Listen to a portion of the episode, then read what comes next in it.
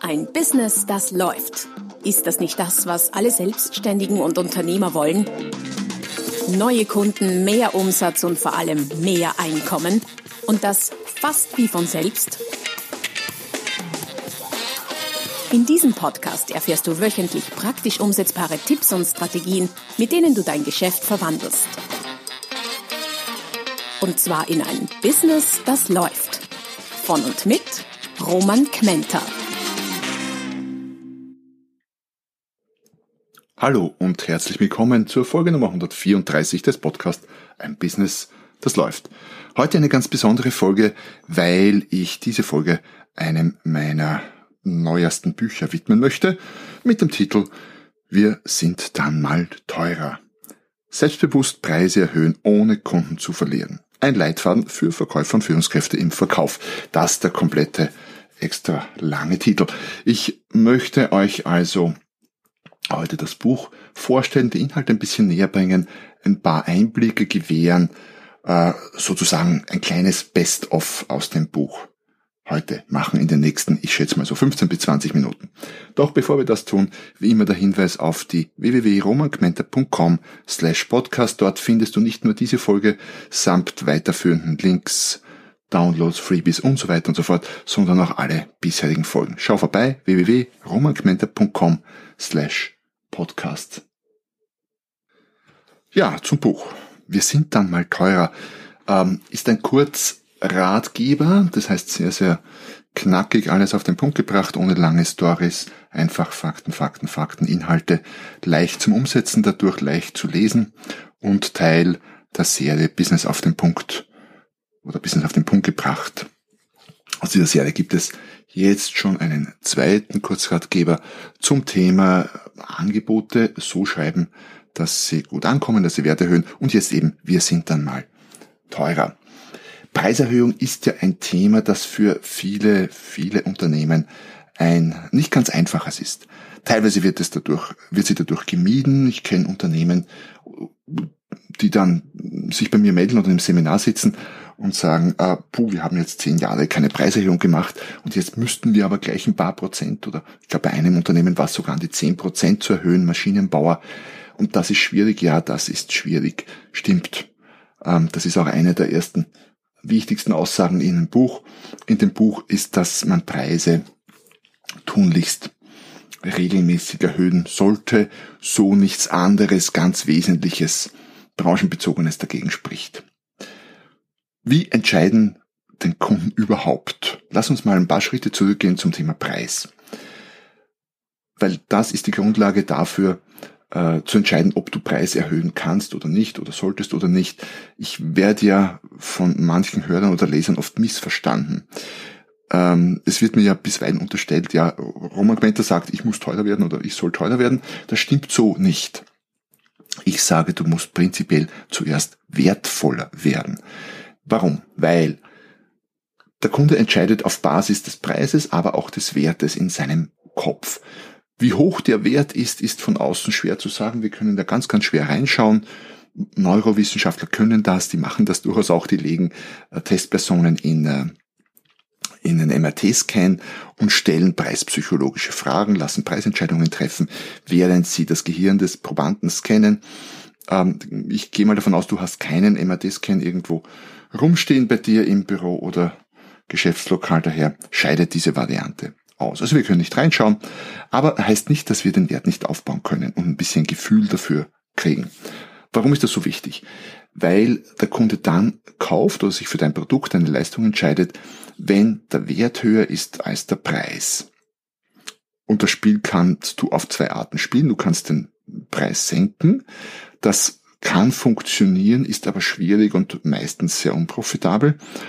Oder du kannst den Wert erhöhen. Das ist nachhaltig, besser, profitabler, solider, auch komplexer und mm, schwieriger, braucht ein bisschen länger, braucht ein bisschen Krips, bisschen Kreativität, manchmal auch Investition, aber du hast allalong deutlich mehr davon.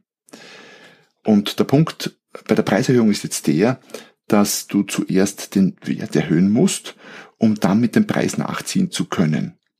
Der Preis darf so gesehen maximal auf der Höhe des Wertes sein. Besser eine Spur drunter, dann hat der Kunde das Gefühl, er kauft etwas, was mehr wert ist, was mehr wert ist als, äh, als, es, als es kostet. Das heißt, zuerst Wert erhöhen, dann Preis erhöhen. Wenn du einfach nur hergehst und deine Preise erhöhst, aber der Wert nicht dafür steht, dann wird das nicht funktionieren. So mal als Grundidee.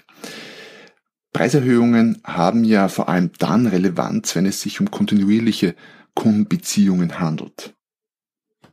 Warum ist das so? Naja, wenn du einmal äh, einem Kunden etwas verkaufst, respektive erstmals einem Kunden etwas verkaufst, dann weiß der ja oft nicht, was du vorher verlangt hast. Natürlich vergleicht er mit Mitbewerbern, das ist immer der Fall oder sehr oft der Fall, aber er weiß nicht, wie, wie teuer oder billig du vorher warst. Das heißt, Preiserhöhungen sind dann eine Challenge, wenn du kontinuierlich an Kunden verkaufst, was auch immer das ist, und du denen kommunizieren musst oder willst, äh, ich, ich bin dann mal teurer oder wir sind dann mal teurer.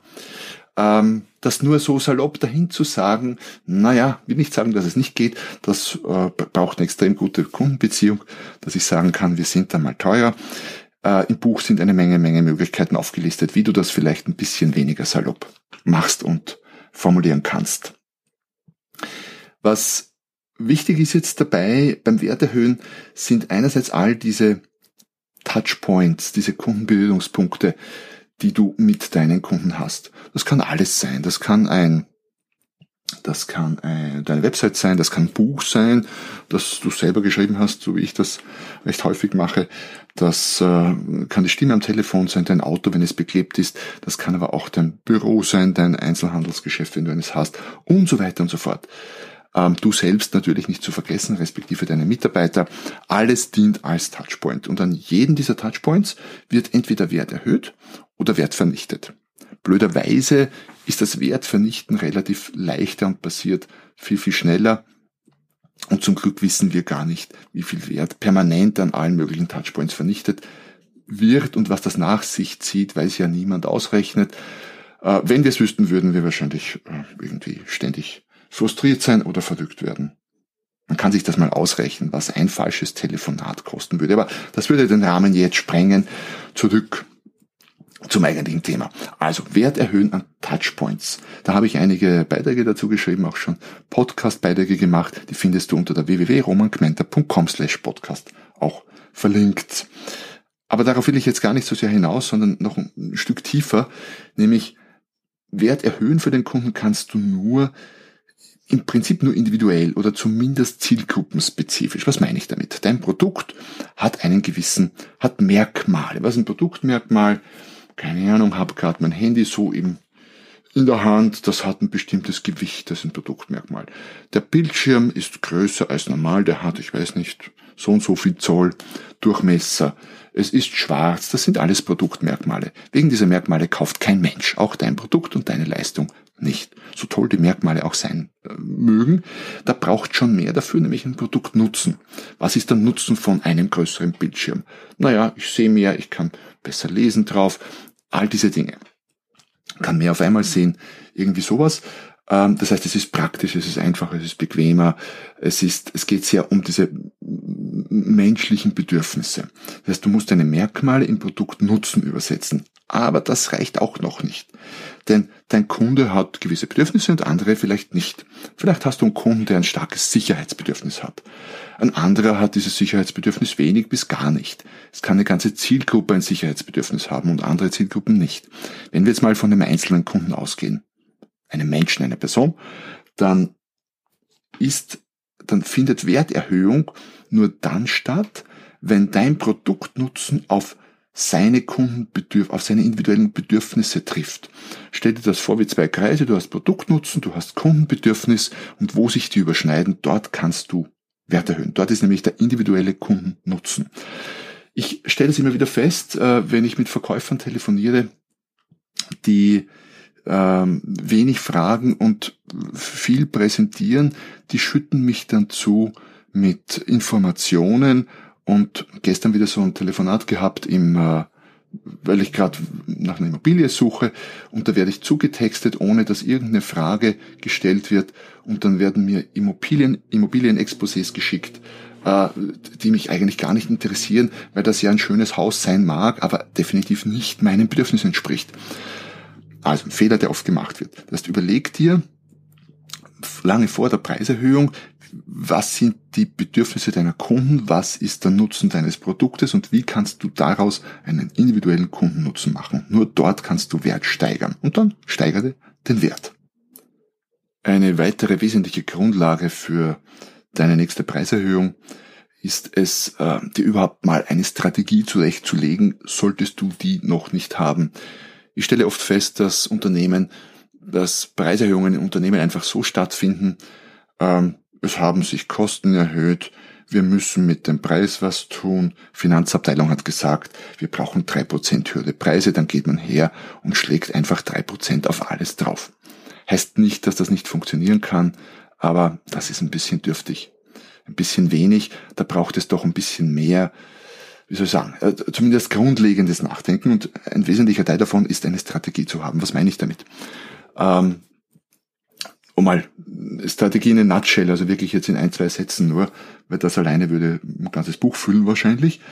Aber du musst dir mal grundsätzlich überlegen, willst du denn hochpreisig sein im Markt, mittelpreisig oder willst du eine Discount-Schiene fahren? Alles geht grundsätzlich, du musst es nur wissen und du kannst nicht einmal hochpreisig, einmal niedrigpreisig, einmal Discount, einmal was auch immer in der Mitte angesiedelt sein. Das wäre nicht so ideal. Also wo willst du denn überhaupt platziert sein? Das muss mit deinem ganzen sonstigen Tun, deinen Produkten, deinem Image, was auch immer zusammenstimmen, respektive bildet ja, ist ja auch Teil deiner Imagebildung dann müssen auch so Dinge überlegt werden, wenn ich Preiserhöhungen mache, ist das denn verhandelbar? Jetzt sage ich, okay, wir verlangen jetzt drei Prozent mehr. Was ist, wenn der Kunde kommt und sagt, das ist mir zu viel? Ich zahle euch nicht mehr oder ich zahle euch maximal anderthalb Prozent. Was passiert dann? Äh, bleibst du dabei, verlierst den Kunden oder bleibst du dabei, verlierst den Kunden nicht, weil der Kunde nur blöfft oder wie ist das? Und wenn du verhandeln willst, wo sind denn deine Schmerzgrenzen? Äh, respektive, also wie viel kannst du nachlassen von deiner gewünschten Preiserhöhung, respektive was kannst du sonst tun an Konditionen. Also all das gehört gut überlegt. Es braucht so eine grundlegende Richtung, eine Strategie, an der du dich festhältst und äh, ja, die du auch beibehältst, auch wenn es mal rau wird und wenn es um Preiserhöhungen geht, kann das durchaus mal rau werden, vor allem wenn du es mit professionellen Einkäufern zu tun hast oder speziell großen Kunden, wo vielleicht ein Prozentpunkt mehr oder weniger schon richtig viel Geld ist. Und wenn du all das mal klar hast für dich, dann gibt es im Zuge einer Preiserhöhung eine ganze lange Reihe von Dingen, die du beachten kannst, die du beachten solltest, die du nutzen kannst. Es sind Strategien, es sind Tipps, es sind Taktiken. Es geht im Grunde darum, einerseits die Strategie richtig zu kriegen, aber auch gleichzeitig äh, taktisch zu schauen, was du rausholen kannst. Wo ist der Unterschied jetzt in dem Zusammenhang? Naja, Strategie ist so diese grundlegend längerfristige Sache und Taktik heißt zum Beispiel, wie reagierst du im Gespräch, in der Preisverhandlung, wenn der Kunde sagt, diese Erhöhung ist mir zu viel, so viel zahle ich dir nicht mehr. Wie gehst du dann damit um? Argumentationstechnik, Einwandbehandlung, all diese Dinge. Also all das trägt mit zum Gelingen einer Preiserhöhung bei und noch sehr, sehr viel mehr. Daher habe ich dazu eben nicht nur einen Blogartikel oder einen Podcast gemacht, so wie die Folge, sondern ein ganzes Buch geschrieben. Alle äh, Dinge, die wichtig sind, alle Taktiken, alle Strategien findest du im Buch. Wir sind dann mal teurer. So, Ende mit der Werbeeinschaltung. Ein bisschen was von den vielen, vielen Punkten aus dem Buch habe ich dir ja noch mitgebracht. Drei sehr konkrete, wichtige Tipps aus meiner Sicht, die es zu beachten gilt, wenn es um Preiserhöhungen geht. Der erste äh, Tipp, den ich dir heute hinterlassen möchte, ist, bevor du erhöhst oder bevor du die Entscheidung triffst, zu erhöhen, nicht zu erhöhen, wie viel zu erhöhen etc., rechne dir Szenarien durch. Was meine ich damit? Ähm, die große Angst bei Preiserhöhungen ist ja, dass man Kunden verliert, dass der Kunde nicht mehr kauft, wenn du mal jetzt eben teurer bist. Und diese Angst ist durchaus berechtigt und das passiert auch. Ja, stimmt, definitiv. Du hast wahrscheinlich auch schon mal äh, dich irgendwo von einem Lieferanten, äh, von irgendeinem Geschäft, wo du eingekauft hast, verabschiedet, weil dir die Preissteigerungen zu weit gegangen sind. Also ich sage nicht, dass das nicht passieren kann. Allerdings kannst du dir ausrechnen, wie viel Kunden oder wie viel Projekte, Aufträge etc Umsatz du dir leisten kannst zu verlieren, wenn du deine Preise erhöhst und ohne dabei weniger zu verdienen. Weil, und das wird oft verwechselt, nur weil du weniger Umsatz machst, heißt, du, heißt es nicht, oder weil du Kunden verlierst und Geschäfte verlierst, heißt es nicht, dass du weniger Geld verdienst. Das ist eben das Spannende an Preiserhöhungen. Ein einfaches Beispiel aus dem Buch. Ich, ich lese mal vor oder zitiere mal. Angenommen, du hast ein Produkt A mit Produktionskosten von 15 Euro pro Stück, einen Verkaufspreis von 20, eine Absatzmenge von 1000 Stück, das heißt 5 Euro Deckungsbeitrag pro Stück, ergibt 5000 Euro Deckungsbeitrag. Wenn du jetzt eine Preiserhöhung von 5% planst, ist die Frage, wie groß das Risiko, dass äh, du nicht nur Umsatz verlierst, sondern auch Deckungsbeitrag verlierst. Äh, die Produktionskosten neu sind unverändert, 15 Euro pro Stück. Wir bleiben dabei. Der Verkaufspreis steigt auf 21, von 20 auf 21, also 5% Erhöhung. Der neue Deckungsbeitrag ist 6 Euro. Die Frage ist jetzt, wie viel Stück benötigst du, also wie viel verkauftes Stück benötigst du, um denselben Deckungsbeitrag wie vorher zu erreichen. Vorher waren es 1000 Stück eben für 5000 Deckungsbeitrag. Mit dem neuen erhöhten Deckungsbeitrag sind es nur mehr 833 Stück. Das heißt, du kannst dir, du kannst es dir leisten, mit den neuen höheren Preisen 17 Prozent Stückumsatz zu verlieren, also 17 Stück weniger zu verkaufen und trotzdem nicht weniger zu verdienen. Das mal die ganz klar sehr vereinfachte Rechnung, aber trotzdem korrekte Rechnung. Dass die äh, Realität manchmal natürlich ein bisschen komplexer ist, es alles stark vernetzt ist, andere Effekte zum Tragen kommen, ist mir schon klar. Dennoch äh, empfehle ich, das mal durchzurechnen. Warum? Es kann dir die Angst nehmen. Weil wenn du ausrechnest, hey, du kannst es dir leisten, 30 Prozent, 20 Prozent, was immer 15 Prozent, 50 Prozent deiner Menge zu verlieren und dabei immer noch dasselbe zu verdienen, dann kannst du abschätzen, wie realistisch, realistisch ist es denn, dass du 30 Prozent verlierst. Wenn du dir denkst, nee, 30 Prozent springen mir nicht ab wegen des höheren Preises, sondern nur 10 oder 15. Aber bei 30 Prozent quasi dein Break-Even liegt mit den neuen Preisen, dann äh, kannst du dich eigentlich hm, recht entspannen, weil selbst wenn du dann Aufträge der Kunden oder Stückzahl verlierst, Einheiten verlierst, verdienst du immer noch mehr Geld. Und ich weiß schon, auch Umsatzrückgang oder Umsatzverlust ist schmerzhaft, aber nichts, aus meiner Sicht, nichts dagegen, nichts gegen den Schmerz, Deckungsbeitrag zu verlieren. Umgekehrt geht es natürlich auch, dass man, das passiert echt extrem oft, dass man mehr Umsatz macht, aber weniger verdient oder nicht mehr verdient zumindest. Also Preiserhöhung, vorher Szenarien berechnen. Tipp Nummer eins.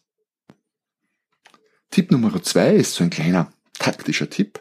Äh, und zwar geht es darum, negative Erwartungen zu schüren. Was meine ich damit? Und warum negative? Ähm, es gibt durchaus Branchen, da ist der Kunde es gewohnt, dass es immer in regelmäßigen Abständen Preisanpassungen gibt. Manchmal Erhöhungen, manchmal Senkungen, meistens Erhöhungen. Oft sind die zum Jahresbeginn, manchmal auch zweimal im Jahr, je nachdem. Kommt ein bisschen auch auf die Branche an und das Unternehmen. Ähm, aber egal, ob der Kunde jetzt diese Erwartung schon hat, dass es eine Preiserhöhung gibt, oder ob er die nicht erwartet, kannst du das ja vorankündigen. Und wenn du es vorankündigst, dann würde ich es ein paar Monate vorher tun oder zumindest ein paar Wochen, kommt auch wieder auf die Branche und auf die spezielle Situation an. Aber ein, ich sage mal aus Sicht des Kunden düstereres Bild malen, als es eigentlich ist. Was meine ich damit? Wenn du zum Beispiel vorhast, drei Prozent Preiserhöhung zu machen, dann könntest du dem Kunden vorab nicht offiziell, aber so im Gespräch, so nebenbei ankündigen, ankündigen respektive deine Mitarbeiter diesbezüglich briefen und ankündigen lassen, dass ihr natürlich, dass ihr Preiserhöhung machen werdet zum, ich sag mal zum ersten ersten und dass die dieses Jahr aufgrund konjunkturbedingter Effekte, was auch immer, doch deutlich höher ausfallen wird als in den letzten Jahren oder als erwartet oder als äh, gehofft, geplant etc. Das heißt, du, du stellst äh, du stellst eine relativ deftige Preiserhöhung in den Raum. Aber nachdem die ja noch nicht offiziell kommuniziert ist, da würde ich auch noch keine genauen Beträge nennen, sondern mal eine Idee, eine Bandbreite, eine Größenordnung oder überhaupt nur sagen, das wird eine sehr heftige Preiserhöhung diesmal. Aber nachdem die ja noch nicht kommuniziert ist offiziell, gibt's da ja auch noch nichts zu verhandeln. Natürlich könnte der Kunde einen Einwand bringen und sagen, ich sage Ihnen gleich vorab, mit Preiserhöhung, geschweige denn mit großer Preiserhöhung, wird's nichts werden. Da müssen wir dann nochmal genauer sprechen darüber. Aber im Moment, nachdem ja noch keine Zahl auf dem Tisch liegt, gibt's nichts zum genauer sprechen. Und wenn du es dann schaffst, äh, sag mal, du stellst fünf Prozent in den Raum, aber planen, du planst ohnehin nur drei Prozent, dann ist dieses, diese weniger starke Erhöhung ja eine positive Überraschung für den Kunden. Das bedeutet, statt umgekehrt, wie es leider oft im Verkauf gemacht wird, äh, sehr positive Erwartungen zu schüren und diese dann nicht erfüllen zu können, äh, mache es umgekehrt, schüre negative Erwartungen in dem Zusammenhang und ähm, dann ist die Realität eben nicht ganz so negativ und der Kunde freut sich vielleicht immer noch nicht über die Preiserhöhung, aber es wird wesentlich leichter, diese durchzusetzen, weil es doch eine gewisse positive Überraschung gibt. Und Tipp Nummer drei, und das ist jetzt wieder ein, ein ganz grundlegender, ganz strategischer Punkt, zu dem du im äh, Buch dann deutlich, deutlich mehr Material findest, ist der folgende. Das Thema mit Preisen oder Preiserhöhungen ist ja immer das, dass wir in vielen Bereichen als Anbieter zu vergleichbar sind.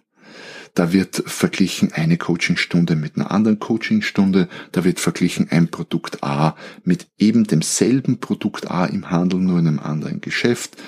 Da werden alle möglichen Dinge verglichen. Der Kunde versucht natürlich immer, das, was er kauft, möglichst vergleichbar zu machen. Deshalb solltest du dich bemühen, dich möglichst wenig vergleichbar zu machen. Und da lautet die Strategie so, dass du vom einzelnen Produkt, von der einzelnen Dienstleistung, sowas wie äh, ein Vortrag, bei mir jetzt eine halbe Stunde auf der Bühne oder eine Stunde auf der Bühne oder eine Coachingstunde oder ein Tag Seminar ähm, oder eben im Produktbereich dann genau das Produkt, ähm, dass du davon weggehst und Pakete schnürst. Ähm, ich habe nicht nur einen Vortrag, ich habe ein Vortragspaket, da ist alles Mögliche noch dabei davor, danach, Presse, Medien, Kurzvideo und was immer das Herz des Kunden begehrt. Du kannst genauso, äh, wenn du Produkte verkaufst, nicht nur einzelne Produkte verkaufen, sondern Produktpackages machen. Und diesen Gedanken weitergedacht, sollte in puncto Preis das Ziel sein, nicht nur Packages zu verkaufen, das ist fast immer noch zu sehr Produkt, sondern Lösungen zu verkaufen. Der Kunde hat ein Problem und du hast die Lösung dafür. Und die Lösung ist in irgendein Package verpackt und in dem Package stecken Produkte und Dienstleistungen. All das ja stimmt, aber letztlich geht es um die Problemlösung. Und Problemlösungen sind deutlich schwerer bis gar nicht mehr zu vergleichen als Produkte. Ähm, dass das nicht von heute auf morgen geht und dass das wahrscheinlich oder bei vielen Unternehmen, die ich kenne und berate, bedeutet, die Firma umzukrempeln, das ganze Unternehmen, das geht rein in, in Produktion, das geht rein ins Marketing, das geht rein in die Finanzen, das geht rein in alle Bereiche der Firma.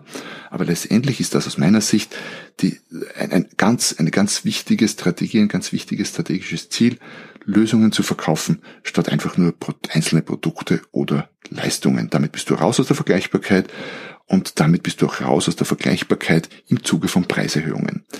Was du, was das genauer heißt, findest du im Buch. Wir sind dann mal teurer, um das es ja in der heutigen Folge ging. Ja, und passend zum Titel würde ich sagen, wir sind dann mal am Ende. Es freut mich, dass du heute wieder mit dabei warst, respektive wenn du das erste Mal dabei warst, dann freut es mich mindestens so viel, nein, noch mehr sogar, weil du das erste Mal dabei warst. Ich hoffe, der Podcast hat dir gefallen. Wenn das der Fall ist, dann nutzt doch jetzt gleich die Gelegenheit, äh, meinen Kanal zu abonnieren. Dann versäumst du auch keinen der folgenden Beiträge. Kannst dir natürlich auch die vielen, vielen vorherigen anhören. Und wenn du schon da bist, dann würde mich sehr, sehr freuen über eine kurze Rezension auf iTunes oder der Podcast-Plattform deiner Wahl. In dem Sinne, schön, dass du da warst. Bis zum nächsten Mal, wenn es wieder heißt, ein Business, das läuft. Ah ja, und als PS, fast hätte ich es vergessen, das Buch Wir sind dann mal teurer gibt's auf Amazon unter Wir sind dann mal teurer, respektive, wenn du meinen Namen googelst, oder nicht googelst, sondern Amazons dort eingibst, dann findest du dieses und alle meine anderen Bücher. freue mich, dich als Leser zu gewinnen. Also in dem Sinne, bis zum nächsten Mal, wenn es wieder heißt, ein Business, das läuft. Noch mehr Strategien, wie du dein Business auf das nächste Level bringen kannst, findest du unter romanquenter.com. Und beim nächsten Mal hier auf diesem Kanal, wenn es wieder heißt, ein Business, das läuft.